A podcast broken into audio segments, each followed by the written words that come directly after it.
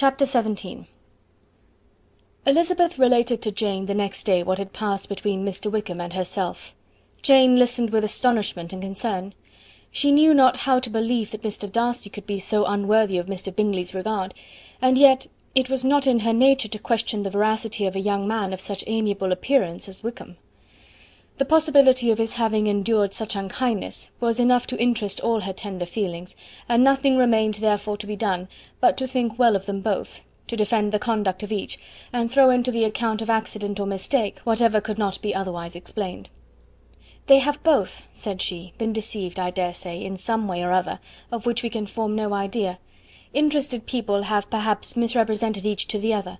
It is, in short, impossible for us to conjecture the causes or circumstances which may have alienated them, without actual blame on either side." "Very true indeed. And now, my dear Jane, what have you got to say on behalf of the interested people who have probably been concerned in the business? Do clear them too, or we shall be obliged to think ill of somebody. Laugh as much as you choose, but you will not laugh me out of my opinion. My dearest Lizzy, do but consider in what a disgraceful light it places Mr. Darcy, to be treating his father's favourite in such a manner, one whom his father had promised to provide for. It is impossible. No man of common humanity, no man who had any value for his character, could be capable of it. Can his most intimate friends be so excessively deceived in him? Oh no! I can much more easily believe Mr. Bingley's being imposed on, than that Mr. Wickham should invent such a history of himself as he gave me last night names, facts, everything mentioned without ceremony. If it be not so, let Mr. Darcy contradict it. Besides, there was truth in his looks. It is difficult indeed. It is distressing. One does not know what to think. I beg your pardon, one knows exactly what to think. But Jane could think with certainty on only one point, that Mr. Bingley, if he had been imposed on, would have much to suffer when the affair became public. The two young ladies were summoned from the shrubbery, where this conversation passed, by the arrival of the very persons of whom they had been speaking. Mr. Bingley and his sisters came to give their personal invitation for the long expected ball at Netherfield, which was fixed for the following Tuesday. The two ladies were delighted to see their dear friend again, called it an age since they had met, and repeatedly asked what she had been doing with herself since their separation. To the rest of the family they paid little attention, avoiding Mrs. Bennet as much as possible, saying not much to Elizabeth, and nothing at all to the others. They were soon gone again, rising from their seats with an activity which took their brother by surprise, and hurrying off as if eager to escape from Mrs. Bennet's civilities. The prospect of the Netherfield ball was extremely agreeable to every female of the family. Mrs. Bennet chose to consider it as given in compliment to her eldest daughter, and was particularly flattered by receiving the invitation from Mr. Bingley himself, instead of a ceremonious card. Jane pictured to herself a happy evening in the society of her two friends, and the attentions of their brother, and Elizabeth thought with pleasure of dancing a great deal with Mr. Wickham, and of seeing a confirmation of everything in Mr. Darcy's look and behaviour. The happiness anticipated by Catherine and Lydia depended less on any single event, or any particular person, for though they each, like Elizabeth, meant to dance half the evening with Mr. Wickham, he was by no means the only partner who could satisfy them, and a ball was, at any rate, a ball, and even Mary could assure her family that she had no disinclination for it. "While I can have my mornings to myself," said she, "it is enough. I think it is no sacrifice to join occasionally in evening engagements. Society has claims on us all, and I profess myself one of those who consider intervals of recreation and amusement as desirable for everybody."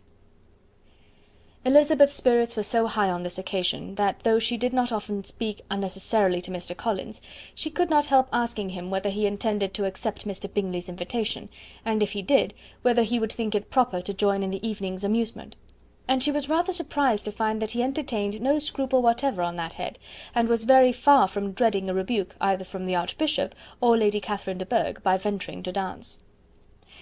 "I am by no means of the opinion, I assure you," said he, "that a ball of this kind, given by a young man of character to respectable people, can have any evil tendency, and I am so far from objecting to dancing myself, that I shall hope to be honoured with the hands of all my fair cousins in the course of the evening, and I take this opportunity of soliciting yours, Miss Elizabeth, for the first two dances especially a preference which I trust my cousin Jane will attribute to the right cause, and not to any disrespect for her."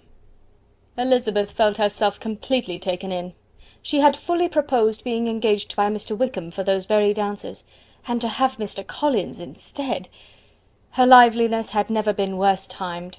There was no help for it, however; Mr. Wickham's happiness and her own were perforce delayed a little longer, and Mr. Collins's proposal accepted with as good a grace as she could. She was not the better pleased with his gallantry from the idea it suggested of something more. It now first struck her that she was selected from among her sisters as worthy of being mistress of Hunsford Parsonage, and of assisting to form a quadrille table at Rosings, in the absence of more eligible visitors.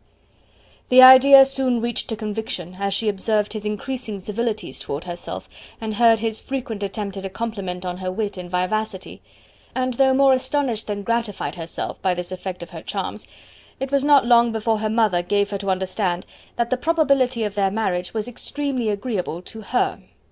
Elizabeth, however, did not choose to take the hint, being well aware that a serious dispute must be the consequence of any reply.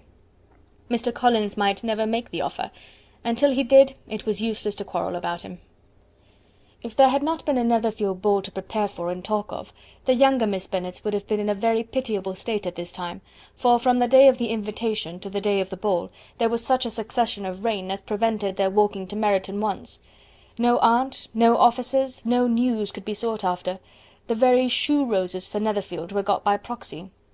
Even Elizabeth might have found some trial of her patience in weather which totally suspended the improvement of her acquaintance with Mr. Wickham; and nothing less than a dance on Tuesday could have made such a Friday, Saturday, Sunday and Monday endurable to Kitty and Lydia. Chapter XVIII.